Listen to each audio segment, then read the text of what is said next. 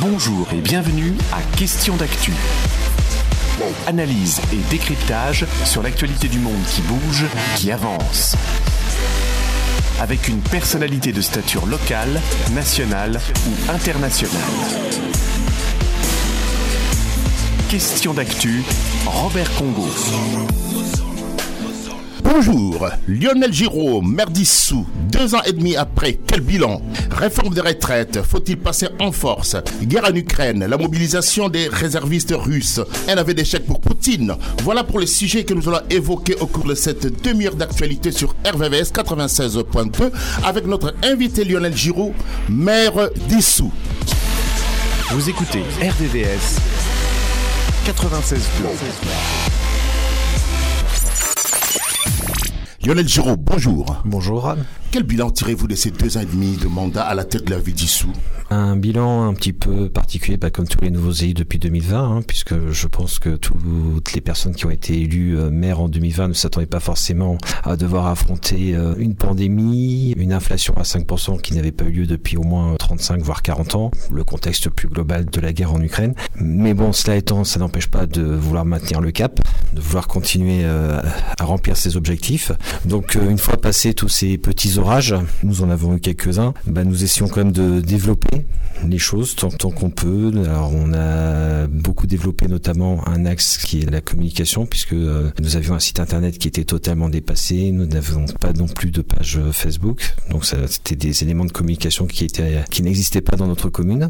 Donc voilà, nous avons aussi euh, une fois la pandémie un petit peu passée avec euh, ses pires effets, euh, remis de l'animation dans la ville euh, avec des événements euh, réguliers, avec aussi un 14 juillet que nous avons essayé de redynamiser avec beaucoup d'événements où les gens peuvent se rassembler, se retrouver ensemble, échanger, des moments de partage, de convivialité. Nous avons aussi essayé de développer, puisque notre ville est, euh, pour ainsi dire, un désert commercial. Hein. Il y avait un Lidl, il n'y en a plus. Nous avions quelques petits commerces, mais euh, qui sont partis euh, ou qui sont en train de partir. Malheureusement, il n'y a pas de solution miracle. Et quand vous voulez réinstaurer du commerce dans une commune de 4000 habitants, c'est des projets au long cours, hein, sur 5 voire 10 ans pour pouvoir y parvenir. Mais nous avons essayé quand même de trouver des solutions transitoires, notamment avec une supérette automatique, avec l'installation, alors là j'espère que ça sera pas transitoire, mais l'installation d'un marché tous les mercredis matins. Donc tous ces éléments-là euh, qu'on essaye de développer et puis évidemment renforcer le travail avec les associations en distribuant par exemple un livret des associations qui n'existaient pas sur notre commune au mois d'août, présentant toutes les euh, activités associatives.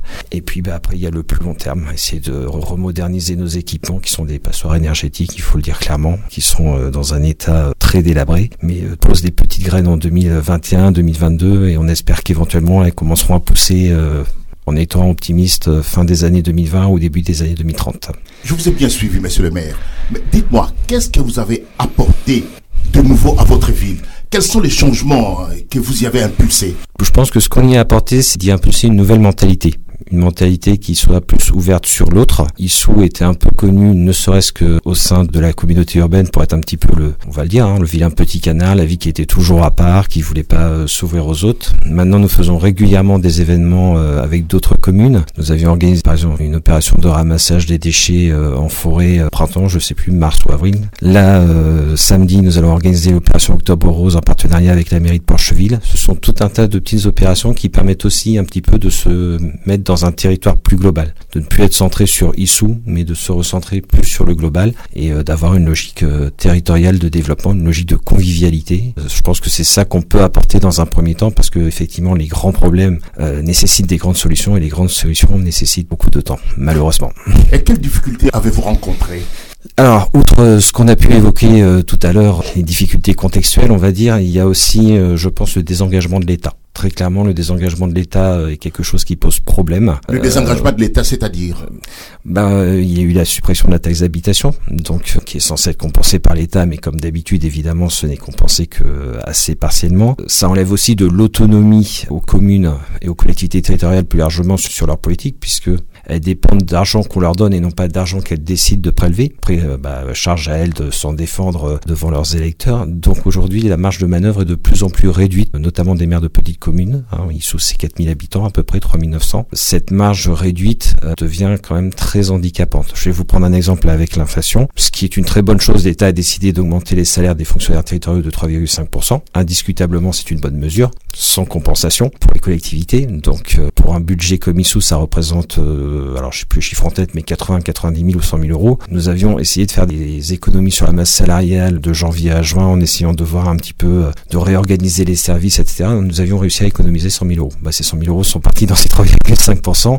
alors que nous, nous étions plutôt dans une idée de nous dire, avec cet argent-là, peut-être qu'on va pouvoir créer de nouvelles prestations, voir pourquoi pas de nouveaux services. J'avais notamment en tête une police municipale. Bon, bah, ça tombe à l'eau. Euh, et là, je vous parle que de la partie masse salariale. On pourrait parler évidemment de la hausse de l'énergie qui est déjà dure et lourde pour les foyers, mais malheureusement qui est encore plus lourde pour les collectivités territoriales. Donc en fait, c'est aussi la double peine pour les foyers parce que l'argent des collectivités, c'est l'argent des foyers quand même. Ne l'oublions pas. Monsieur euh, le maire, deux ans et demi après, comment décririez-vous Issou aujourd'hui?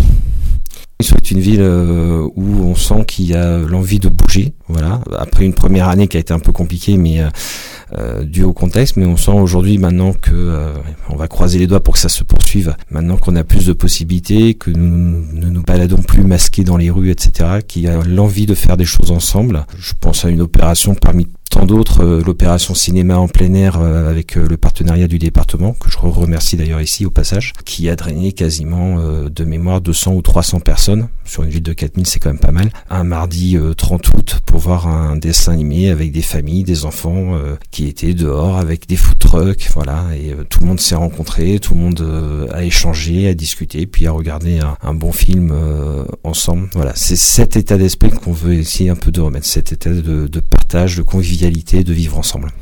Et alors, comment se passe le vivre ensemble à Issou? Bah, comme je vous l'ai dit, il se passe euh, de mieux en mieux. On a vraiment, je pense, euh, cet état d'esprit. Il y a eu un repli sur soi. Il y avait déjà une, tradition de repli sur soi dans cette commune, malheureusement. On voulait y mettre fin. Bon, le Covid n'a pas aidé, mais une fois passé cet écueil, les gens ont à nouveau envie de se retrouver ensemble et dès qu'il y a un événement, là je vous parlais du cinéma en plein air, il y a eu euh, dimanche dernier euh, un loto organisé par le Club de l'Amitié, qui est une association qui est plutôt tournée vers tout le monde mais plutôt quand même vers les anciens on va dire. Il y a eu 300 personnes. Là aussi, 300 personnes dans une commune de 3900 habitants, ce n'est pas négligeable. Donc on sent que les gens ont envie de se retrouver ensemble, de partager des moments, de plus rester chacun cloîtré dans sa catégorie, chacun chez soi, et ça c'est euh, quelque chose qui est important. On pourrait parler de la, foire à tout aussi qui a eu lieu il y a une dizaine de jours. Le 18 septembre dernier. Voilà, et qui a drainé aussi, euh, au dire des organisateurs, hein, puisque c'est une organisation de parents d'élèves qui l'organise, qui a drainé beaucoup plus de monde que d'habitude, que ces dernières années en tout cas. Le service euh, aux aînés se passe toujours aussi bien selon nos informations.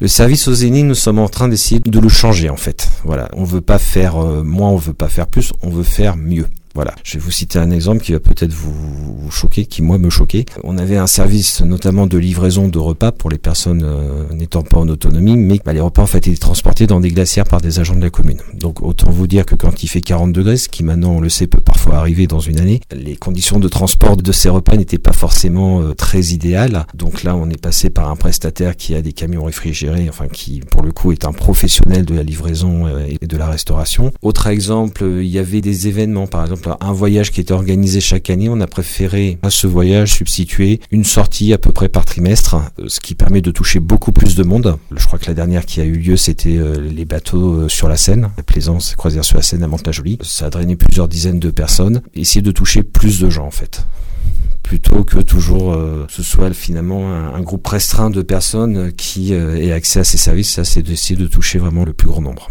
Alors, les associations toujours plus dynamiques? Les associations, à mon sens, sont de plus en plus dynamiques. Le forum des associations début septembre a eu beaucoup de succès. On a des associations, euh, pour en parler d'une que je connais un petit peu, puisque j'en ai été président, comme le club de tennis qui a atteint 150 adhérents, ce qui ne lui était pas arrivé, euh, sauf peut-être quand Yannick Noah a gagné Roland Garros. Et euh, bon, entre nous, ça remonte un petit peu, voilà. Donc voilà, il y a 40 ans. Les autres associations sont aussi sur cette dynamique et surtout, il y a de nouvelles associations qui se créent.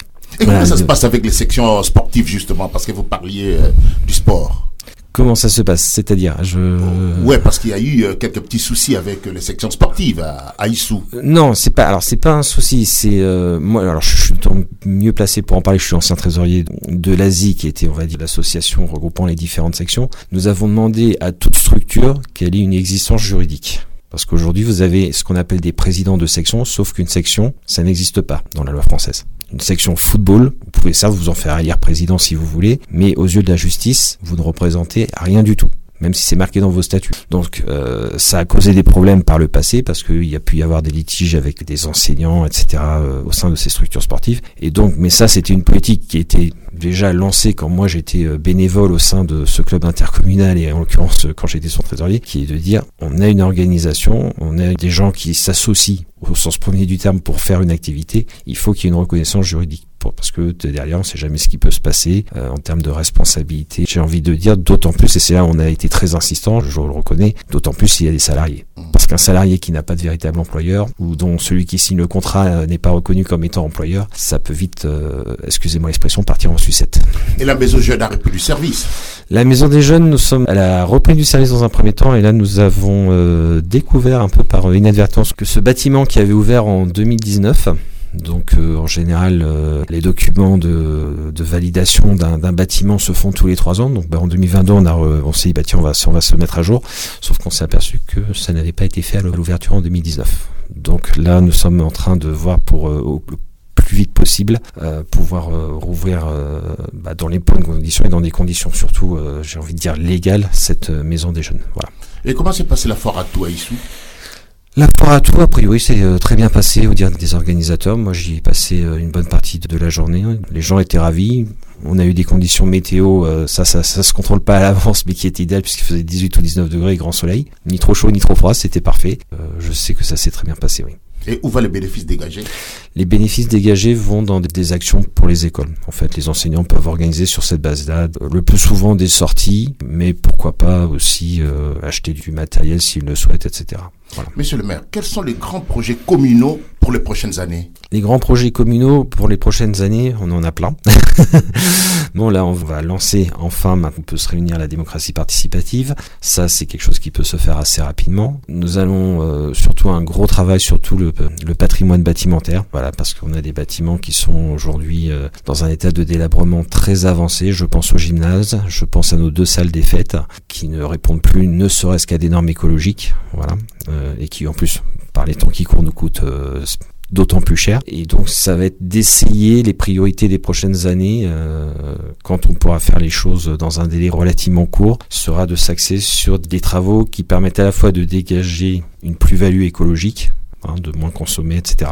Et qui dit plus-value écologique dit consommer moins d'énergie et normalement, bah, alors je vais pas dire qu'on va dépenser moins d'argent vu la hausse du prix de l'énergie en ce moment, mais au moins de limiter la casse. Un exemple, cet été, nous avons, euh, il n'y avait pas d'arrosage automatique sur le terrain d'honneur euh, du club de football. Donc euh, tous les après-midi de juillet août depuis des décennies, vous aviez un agent qui restait à côté du tuyau d'arrosage pour vérifier que le tuyau ne se perçait pas et l'arrosage se faisait entre 15 et 17 heures parce que bah, payer un agent en pleine nuit, ça coûte un peu cher, qui vérifiait l'arrosage pardon, se dérouler dans de bonnes conditions le 20 juillet quand il faisait 40 degrés. Autant vous dire que quand vous arrosez une pelouse qui fait 40 degrés dehors, vous arrosez surtout le ciel. Voilà, et donc on a fait euh, un gros investissement, plus de 100 000 euros, et euh, qui va nous permettre euh, bah, à la fois d'économiser de l'énergie, puis bah, d'être un peu plus écolo quand même. Voilà.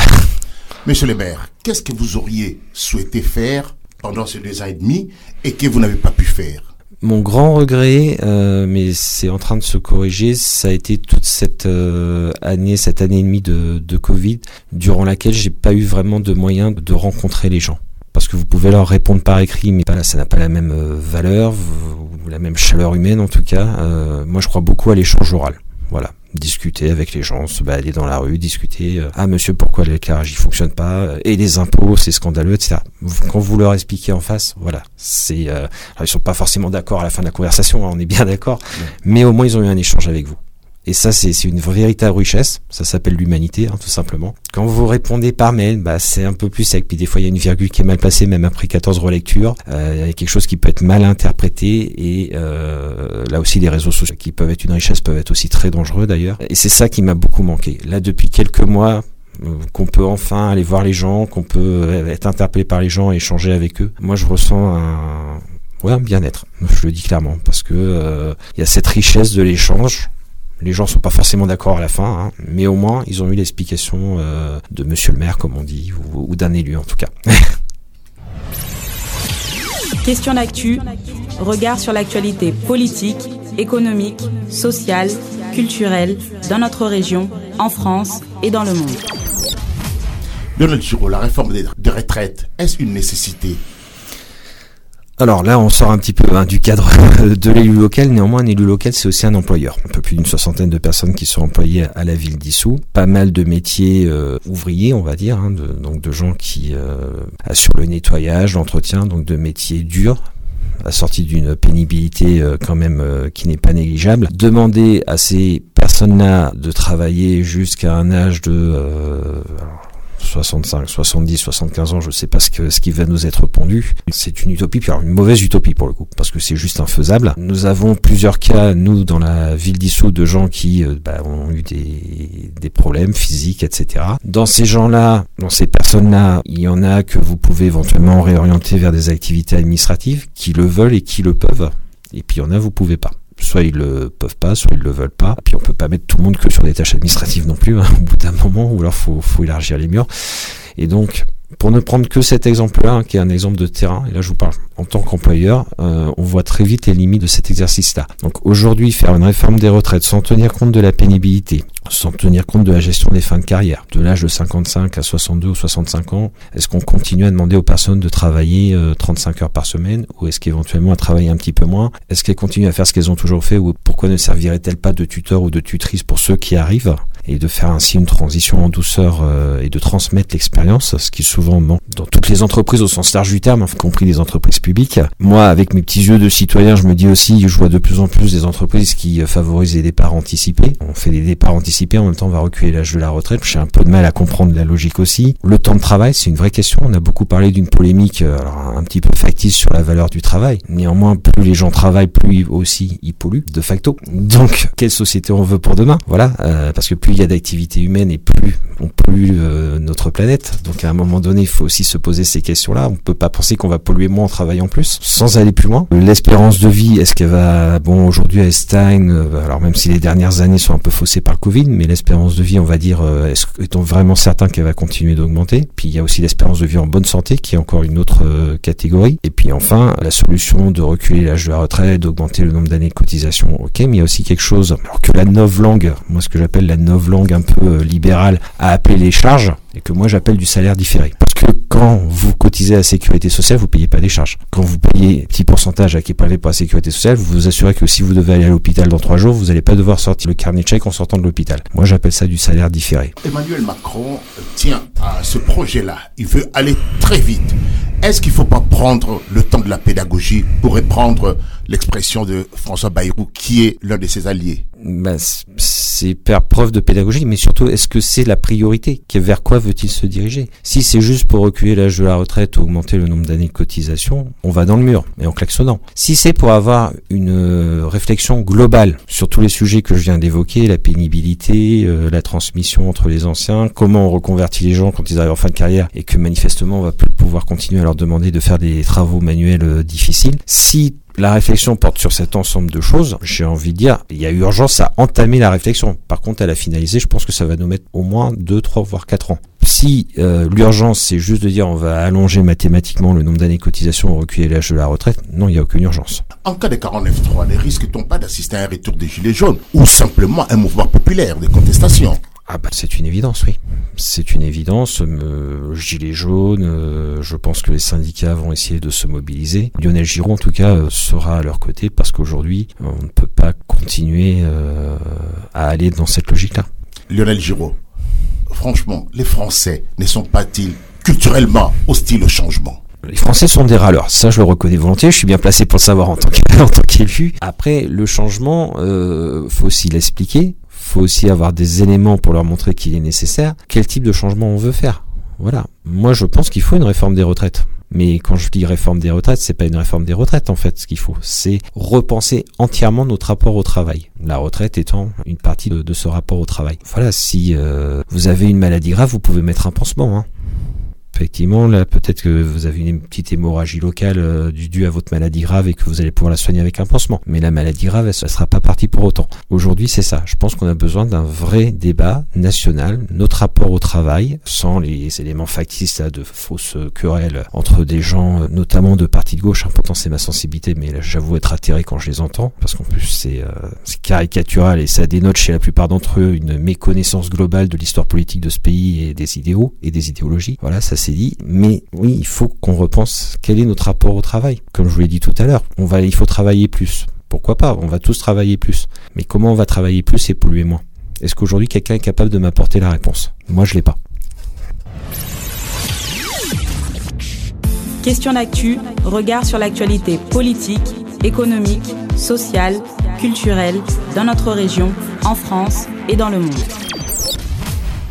Vladimir Poutine a décrété la mobilisation dans l'offensive en Ukraine. Comment expliquez-vous la décision de Poutine, monsieur le maire?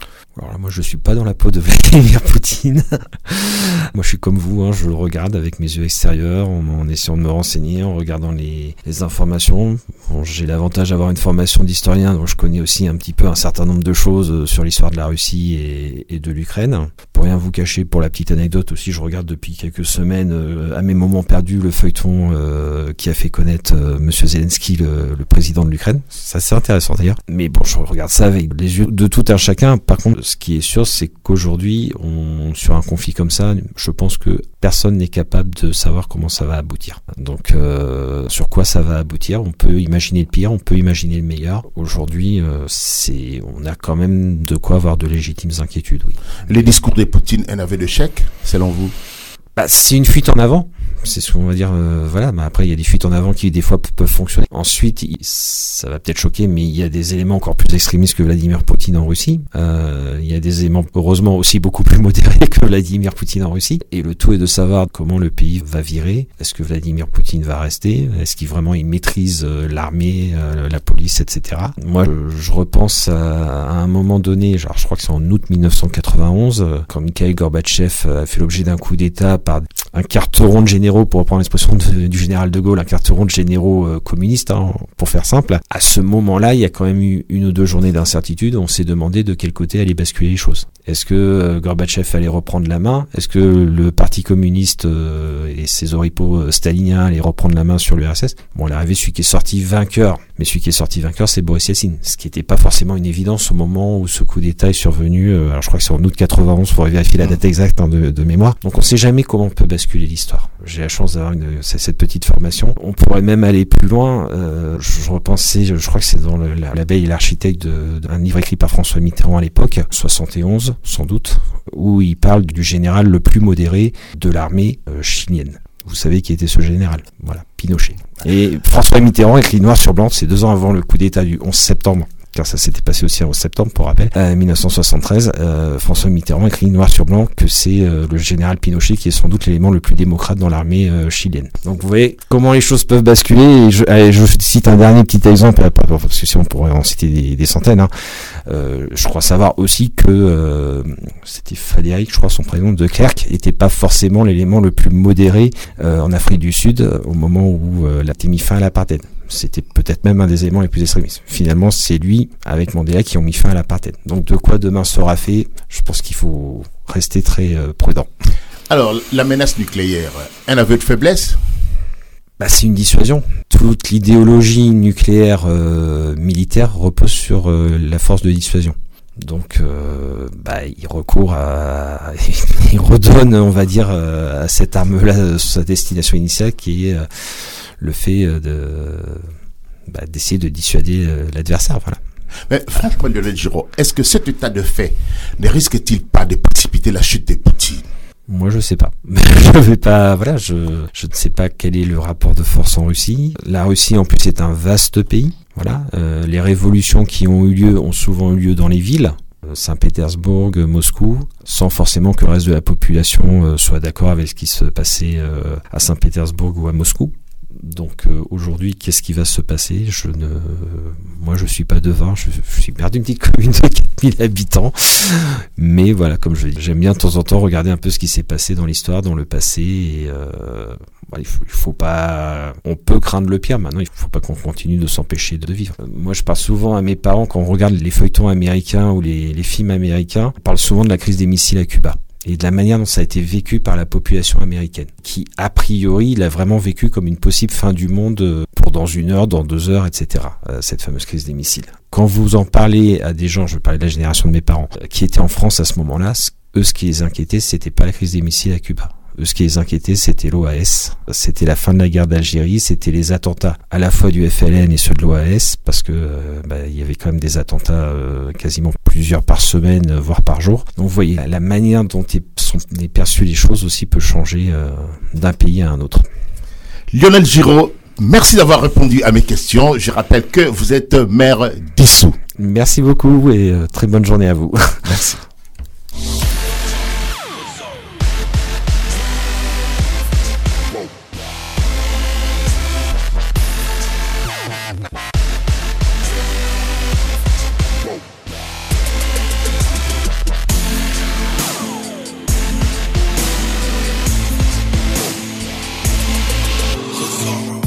d'actu, un rendez-vous d'information sur RVVS 96.2.